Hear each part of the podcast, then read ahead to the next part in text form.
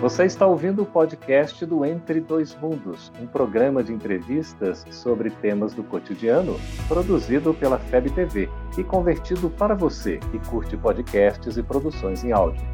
Essa é a nossa forma de transmitir esperança, conhecimento e alegria. Olá! Como o Espiritismo nos ajuda a entender o mundo de hoje? É isso que o nosso programa se propõe mostrar em conversa com estudiosos do Espiritismo. E o tema do nosso programa de hoje é o bem e o mal. Prepare-se, Entre Dois Mundos está começando agora.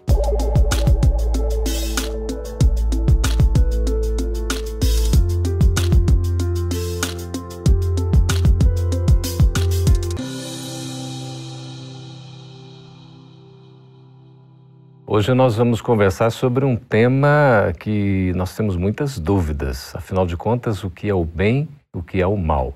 Como é que está o nosso mundo hoje e o que nós estamos fazendo para melhorá-lo? Vamos saber a opinião, a visão do Espiritismo a respeito desse assunto.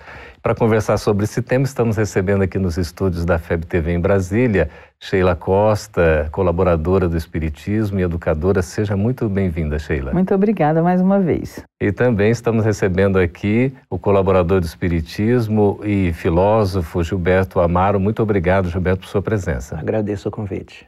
Para a gente começar a conversar, vamos pelo conceito. Sheila, o que é o bem?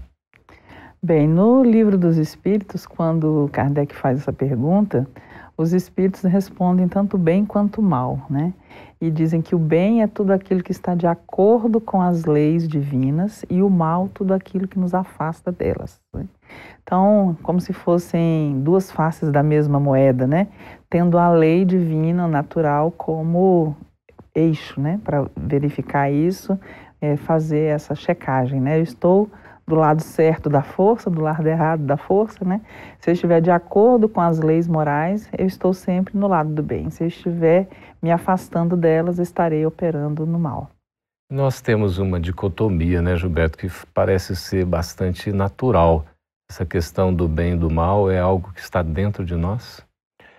Num processo de aprendizado, enquanto ser em construção, é uma experiência que carregamos para entender o bem. Na realidade, o mal está presente de nós por um aspecto do falta de conhecimento, ou vamos dizer assim, a ignorância, né? Uhum. O ser aprendiz procurando entender o caminho e o que está à sua disposição, as ferramentas que ele encontra por não saber utilizá-la.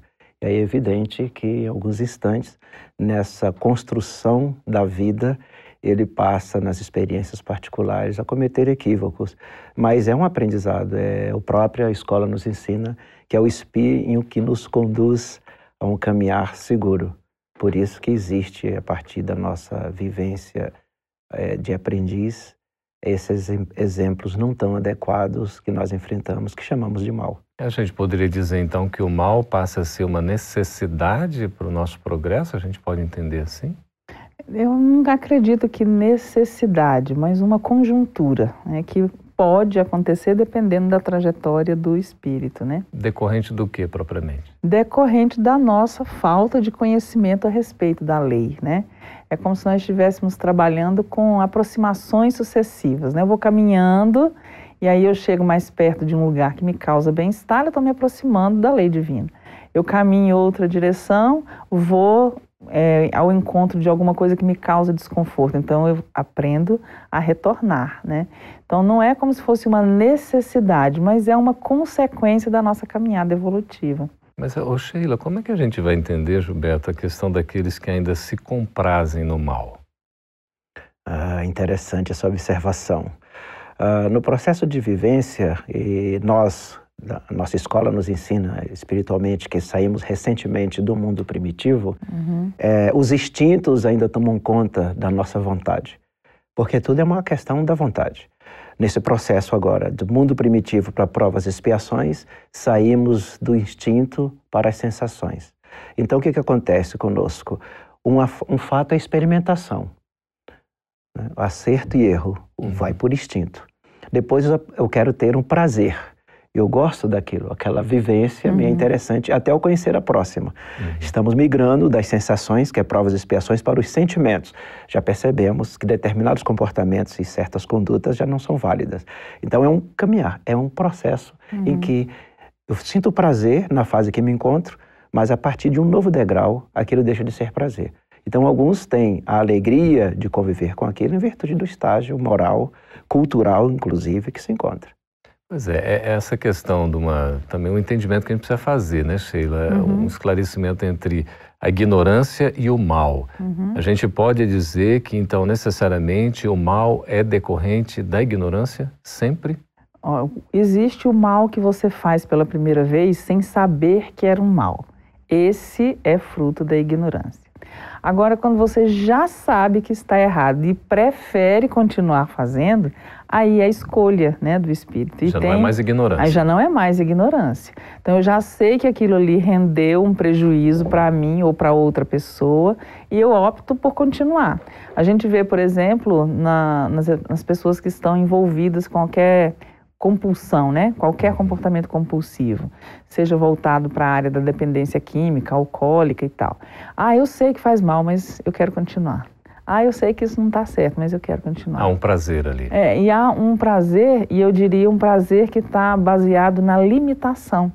Porque a pessoa que sabe que está errado, que tem um prejuízo, mas ela não consegue sair, é porque ela está limitada no uhum. horizonte de escolha de ação dela mesma. É uma mesma, né? inconsciência, né? a gente poderia dizer, Gilberto?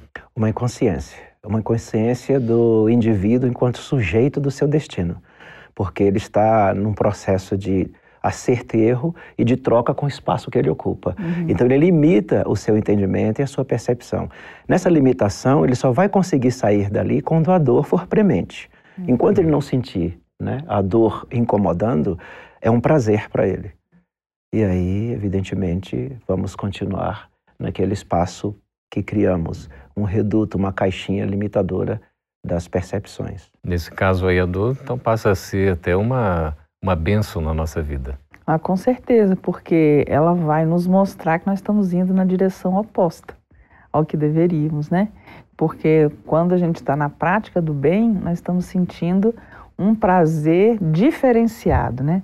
Já não é mais um prazer físico, alguma coisa que está ligada à concretude do nosso corpo, mas é algo que faz bem para a alma. Né? Uhum. Tanto que tem pessoas que estão num estado de força do corpo muito debilitada, debilitada e ainda assim estão se sentindo muito bem. Né? Uhum. Por quê? Porque elas fizeram coisas boas, porque elas estão em paz consigo mesmas. Né? Então aí não interessa se o corpo está sendo castigado, a dor corporal não pode ser tomada como parâmetro para a gente dizer se está fazendo bem ou mal. Porque, por exemplo, um escravo ele pode estar sendo chicoteado e estar sentindo muita dor corporal. E quem está chicoteando pode estar sentindo muito prazer na escolha errada de castigar um outro ser humano. Mas na alma do escravo que não fez nada para aquilo, a sensação de paz íntima está rendendo um bem-estar que é uma coisa muito mais profunda. Uhum. E depois esse, esse prazer aparente que o carrasco teve de surrar vai se transformar em culpa, em remorso, arrependimento e ele vai sofrer. Então é um prazer que tem preço futuro, né? uhum. né? Enquanto que o bem real ele se prolonga e não tem essa limitação. Certo. Essa dor que, por exemplo, o escravo sente nesse exemplo que você deu e que muitos de nós podemos até nos submeter, não seria uma espécie de masoquismo, Gilberto? Eu diria masoquismo. É uma, é uma palavra, eu não gosto muito dessa palavra, mas eu diria que é, é, desconhecer a semente do amor que está guardada no íntimo. Uhum. É não se permitir ser, ser, ser conviver. Eu utilizo muito um trecho, Emmanuel usa muito a natureza, Jesus já fazia isso em suas parábolas. Gilberto, nós vamos chamar um intervalo e a gente vai ouvir você aí sobre Emmanuel e sobre as parábolas. Tá? Tá a gente vai para um breve intervalo e voltamos daqui a pouquinho conversando sobre o bem e o mal. Aguarde aí, a gente volta. Estamos de volta com Entre Dois Mundos, conversando acerca do bem e do mal. Sheila, e olha só, é tanta coisa para a gente falar, Alberto, sobre esse assunto. Você estava falando aí a respeito né, de Jesus, enfim, você pode continuar, por Exato, favor. É. Considerando as parábolas, que elas fixam muito bem em nós o ensinamento, tem um trecho de uma obra de Emmanuel que ele fala sobre o processo da semente na frutificação. A semente é colocada onde? no solo escuro, uhum. sem nenhum conhecimento e uhum. totalmente perdida. Mas a partir daí, ela começa a se assimilar aquele espaço. Uhum.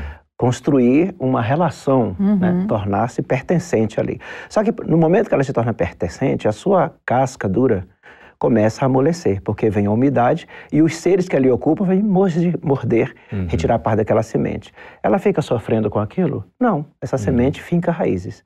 No momento que ela fica raiz, ela reconhece o solo, passa a tirar os nutrientes, compreende aqueles que se aproximaram, que é o caso das nossas relações, Sim. com sogra, gerro, nora, vizinho, amigos, uhum. colegas de trabalho. São carunchos que vêm tirar nossa casca dura para que a gente possa fincar raízes. Então, esse processo do masoquismo não é uma dor do autoflagelação, mas é entender o princípio do alto amor, de se fazer presente no espaço e as dificuldades que ali aparecerem nos tornarmos elemento de mudança para aquele local e não ser mais um problema ah, para aquele sim. ambiente. Que é o cuidado, né, Sheila, que a gente tem que ter, porque até hoje pelas redes sociais há aí grupos, há divulgação em torno dessa automaceração, uhum. como se isso fosse um caminho, não é? Enfim, Parece algo um tanto quanto deturpado, não? É, nós temos vários caminhos para experimentar sofrimento, né? Mas, a grosso modo, nós podemos experimentar o sofrimento físico e o sofrimento moral. E, ao longo do tempo, a gente acreditou que ser castigado era um jeito de ser é, ficar melhor, né, de evoluir. E a gente não precisa se autossubmeter a essas coisas, nem no corpo, porque ele precisa ser respeitado, a gente não deve provocar lesões corporais que não sejam advindas, por exemplo, de um senso de sacrifício, né? Uhum. Ah, eu vou, por exemplo, é, ficar muitas noites acordado porque eu estou cuidando do meu filho. Eu estou submetendo meu corpo a um processo de não descanso, mas a finalidade de, disso é altruísta, uhum. né?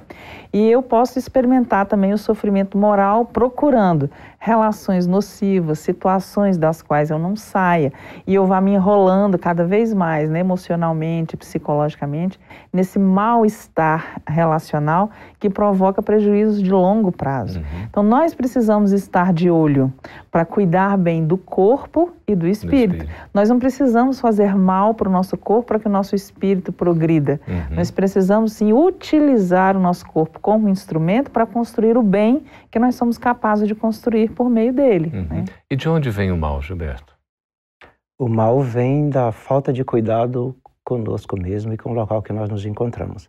A natureza nos mostra nas suas relações, os intercâmbios, num, de, num pequeno local. Se nós chegarmos no cupinzeiro, vamos observar uma biota com seres convivendo harmonicamente, uhum. apesar de que no nosso olhar parece que estão em desentendimento. Uhum. Então, esse mal vem em não compreender que estamos num processo de relação e de co-convivência no universo. Até não só no local que estamos, ou no município, ou nossa casa, mas o nosso sentir, o nosso pensar e agir tem todo um processo de mentalização e energização dos espaços que ocupamos, e isso amplia como ondas para espaços infinitos. E a gente consegue distinguir o bem do mal? Ah, com certeza. Eu tenho certeza de quando eu fiz alguma coisa errada, porque eu escuto pim, pim, pim. Você escuta onde isso? É, dentro de mim, né? Porque é. o bem e o mal estão gravados na nossa consciência pela vivência da lei divina, né? Uhum. Nós nascemos como está lá na colocação do livro dos Espíritos, simples e ignorantes, mas com aquela caixinha preta já embutida ali. E a gente vai tomando consciência dela à medida em que evolui, né? Uhum. Então, nós temos em nós essa origem, né? O de saber o que é certo e o que é errado a partir de nós mesmos. Mas é porque a gente não reflete sobre as coisas que faz. Uhum. Então, não adianta eu seguir numa vida automática, onde eu não tenho espaços de pensamento a respeito de mim, a respeito dos outros, das situações nas quais eu me envolvo. Eu preciso parar para pensar, hum. porque senão eu continuo fazendo mal sem nem ter consciência de que estou fazendo mal. Estou é. indo na, no fluxo, né? No deixando fluxo. a vida me levar. Parece que é o que está acontecendo hoje, não, Gilberto? É de um modo quase que generalizado, a gente pode dizer assim mas que as pessoas não têm essa consciência, não estão buscando essa reflexão ou a gente está sendo pessimista? Bom, considerando o processo regenerativo e da nossa transição, irmãos do passado estão retornando para conviver conosco. Uhum. Isso está previsto na Escritura, Jesus já deixou bem claro. Olha, semearam Jesus aqui, né? O, o joio junto com o trigo arranca. Não, deixa crescer junto. Então, o que está acontecendo hoje? É o retorno de almas adolescentes, junto com outras que estão saindo da adolescência. Uhum. Então, nesse processo, a gente parece que o mal se instala de uma forma generalizada mas não é bem assim. E há, inclusive, uma multidão de boas pessoas no mundo agindo em benefício. Inclusive, nesse instante, tem gente impressa por nós, por aqueles que estão caindo no Mediterrâneo, fugindo da guerra, é um grande exemplo. Uhum. Eles poderiam pegar em armas, mas eles preferiram o bem no uhum. lugar do mal, correndo risco de vida uhum. com seus familiares nas águas do Mediterrâneo. É uma prova de que não se instala o mal assim, o mal né? assim com facilidade. É. É, como é que o Espiritismo pode contribuir conosco para a gente poder assim ter uma consciência mais desperta em torno do bem que é tão necessário para o nosso progresso e entendendo o mal como algo que seja temporário? Sheila e Gilberto. Bem, eu sempre bato na mesma tecla, parece até um pouco repetitivo, né? Mas eu acho que em certos momentos a repetição é necessária. O espiritismo, ele contribui para que a gente caminhe mais na direção do bem. Eu, na minha visão, é, considero que isso acontece principalmente pela compreensão renovada, transcendente do que, que é a vida humana. E por que é que nós estamos aqui? Qual é a nossa verdadeira natureza? Uhum. Nós somos seres espirituais numa experiência terrena, vamos retornar ao mundo dos espíritos e a nossa vida tem uma finalidade maior que é chegar a conhecer o bem na sua plenitude. Então, quando a gente muda a lógica né, de compreender a vida humana, eu não acredito mais que eu sou um ser concreto que tem uma vida finita e que ela vai acabar daqui a pouco e por isso eu tenho que aproveitar ao máximo, né? Esse uhum. aproveitar com muitas aspas em várias situações. A lógica muda. Então eu sou um outro ser porque eu me vejo de uma maneira diferente. E a partir do momento em que eu me vejo diferente, eu começo a modificar todas as minhas relações. Quando eu compreendo, por exemplo, que os reinos da natureza são escolas de elaboração do princípio espiritual. Como Leon Denis coloca né, no livro dele do Problema do Ser, Destino e da Dor. Uhum. É, o espírito dorme na pedra, sonha no vegetal, agita-se no animal e aperfeiçoa-se no homem, Aí eu já não olho mais a grama como um objeto, um animal uhum. como um prato de comida. É. Aquilo muda, é, uhum. tem uma visão transcendente por trás. Então as minhas relações comigo mesmo, com o próximo e com o meio ambiente vão se modificar. É. E também com Deus. É, né? é isso, Gilberto. É. A nossa escola vem maximizar em nossas mentes né, um ensinamento de Jesus há mais de dois mil anos. Ide e pregar o evangelho a toda a criação, uhum. não disse a todo humano. Uhum. Então, esse processo do amar a Deus sobre todas as coisas e ao próximo como a ti mesmo, de uma formiga, uma grama, de uma planta, um aquário, nós devemos estar vibrando esse amor, que é o que equilibra o universo. Muito bom. Nós vamos chamar mais um intervalo. No próximo bloco, a gente já vai estar respondendo as suas perguntas. Fique conosco aí, acesse esse programa pelo canal Gotas de Luz também. É sempre uma satisfação a sua companhia. Até daqui a pouquinho. Estamos de volta com Entre Dois Mundos, agora para responder as suas perguntas sobre esse assunto tão interessante que é o bem e o mal. Gilberto, a Sônia Maria, de Coqueiral, de Aracruz, no Espírito Santo. Ela pergunta o seguinte: Nem sempre o que é bom para mim é bom para o outro. Como saber se estou agindo certo? O amor nos diz se estamos agindo certo ou não. Então, no instante de fazermos um trabalho em direção ao próximo, num relacionamento de educação dos filhos, conjugal, marido, esposa, ou no local de trabalho, precisamos nos colocar, nos transportar para o espaço que o outro está ocupando. E é interessante que o nosso modelo guia, Jesus, ele tirou a palavra outra e colocou o próximo. Então, no momento que abrimos os olhos para a necessidade do amar, vamos ter um julgamento límpido, que vai permitir saber dos limites da ação que estamos executando. Sheila, Marcos Paulo de São Paulo pergunta: as ações do homem são decorrentes do meio em que ele vive. Está afirmando. Aquele que vive em ambiente maldoso, como enxergar o bem? Bem, primeiramente, as ações do homem não são somente decorrência do meio ambiente, porque o ser humano transcende o seu ambiente. Se fosse assim, todo filho de alcoolista seria alcoolista, todo filho de ladrão seria ladrão, e não é isso que acontece. Na maioria das vezes, a gente tem uma tendência, porque as famílias são afins, mas existem almas que divergem do meio do qual saíram, né? E a gente não precisa dizer que o ser humano está cercado de determinismos. Nós temos ali um contexto, mas nós temos a opção de seguir esse contexto ou não. Vão surgir oportunidades em que esse filtro vai poder ser aplicado e a gente vai ter como escolher. Então, se a gente reduz tudo a uma questão de estou nesse lugar e aí eu estou nesse lugar, tenho que fazer tudo que esse lugar me manda, nós estamos reduzindo o ser humano a um autômato e isso não é a verdade, né? Uhum. Pode ser que esse ambiente exerça uma força grande, mas ainda assim nós temos várias outras opções que podem nos tirar dessa circunstância. Como enxergar o bem nesse sentido onde o mal prepondera?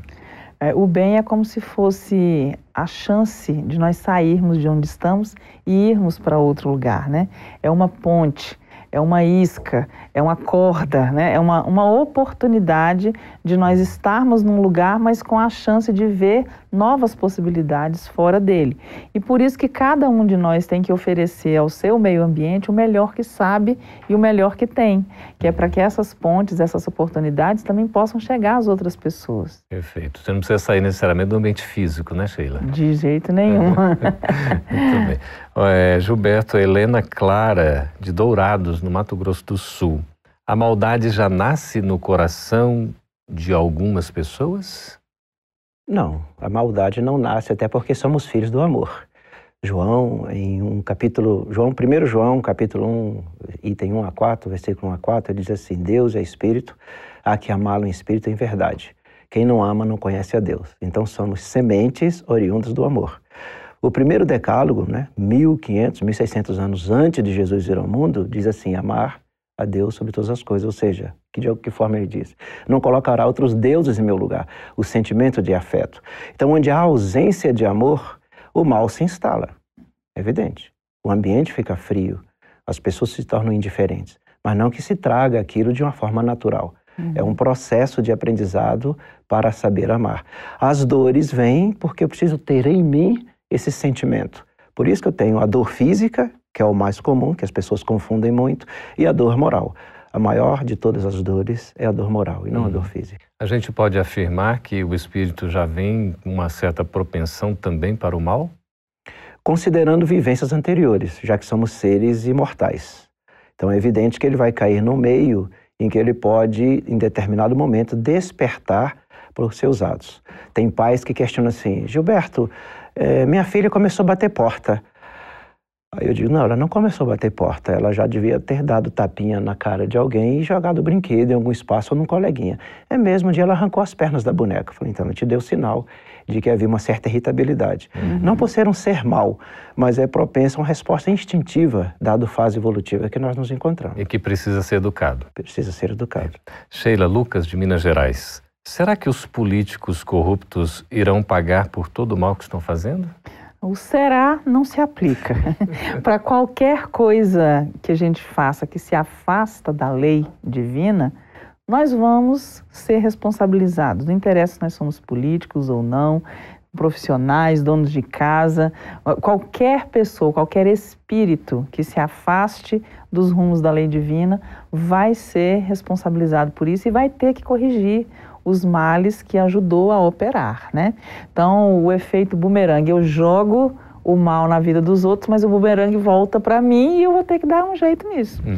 Se eu agora tenho dinheiro, tenho poder, tenho facilidades para operar o bem e escolho fazer o mal, eu vou ter que vir uma situação às vezes bem precária e aprendendo a fazer o bem, mesmo com a falta de condições, uhum. porque a lei divina vai nos ajustar.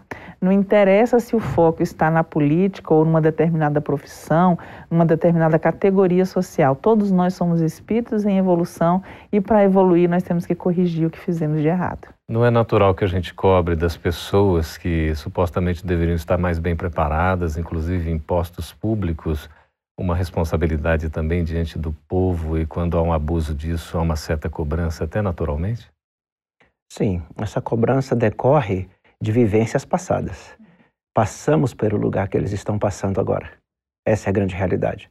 Então, quando temos débitos eh, gigantescos, a providência divina nos dá, inicialmente, o menor cadinho, como diz Emmanuel, que é a família, para nos corrigirmos no processo de administração nas nossas relações afetivas. Quando temos débitos maiores e direito e merecimento para recuperar, nos dão a prefeitura, não só a nossa família, ou então o governo de estado de uma nação, ou chegamos até chegar num, num espaço como a ONU para poder reeducar o, o planeta como um uhum. todo. Então, esse processo ocorre em razão do indivíduo não prestar atenção na oportunidade recebida uhum. e achar que aquele momento, como a Sheila comentou muito bem, é único e que ele não pode perder a oportunidade, uhum. acumula poder, acumula dinheiro e aí se perde. A gente tem que aprender a enxergar mais o bem do que o mal? Ah, com certeza porque isso ajuda, inclusive, né? Nós temos uma pauta midiática muito forte com relação aos desvios uhum. a respeito do que deveria estar acontecendo, mas não temos esse equilíbrio com relação àquilo que realmente acontece, né? Uhum. Então nós divulgamos muito mais o mal que nos cerca do que o bem que nos fortalece.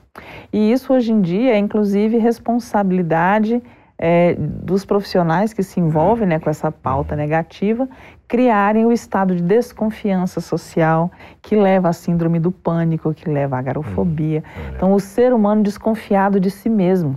Eu não posso nem encostar na pessoa que está do meu uhum. lado num transporte coletivo. Alguém não pode caminhar na minha direção, na é. rua, que já dispara isso. É preciso né? mudar isso, né? É preciso ver o bem, sentir o bem, fazer o bem, né, Gilberto? É verdade. Olha, aqui nós estamos tendo o Rodrigo Paiva pelo Facebook da FEB TV dizendo assim: deveria ter mais programas como este. Te agradece aí o retorno do, do Rodrigo e dos demais. Muito obrigado pela participação de vocês, viu?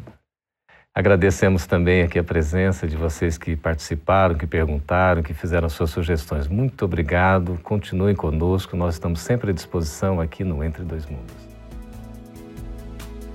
Essa é uma produção da Federação Espírita Brasileira. Para saber mais, siga arroba FebTV Brasil no YouTube, Facebook e Instagram. Ative o sininho para receber as notificações e ficar por dentro da nossa programação. Até a próxima!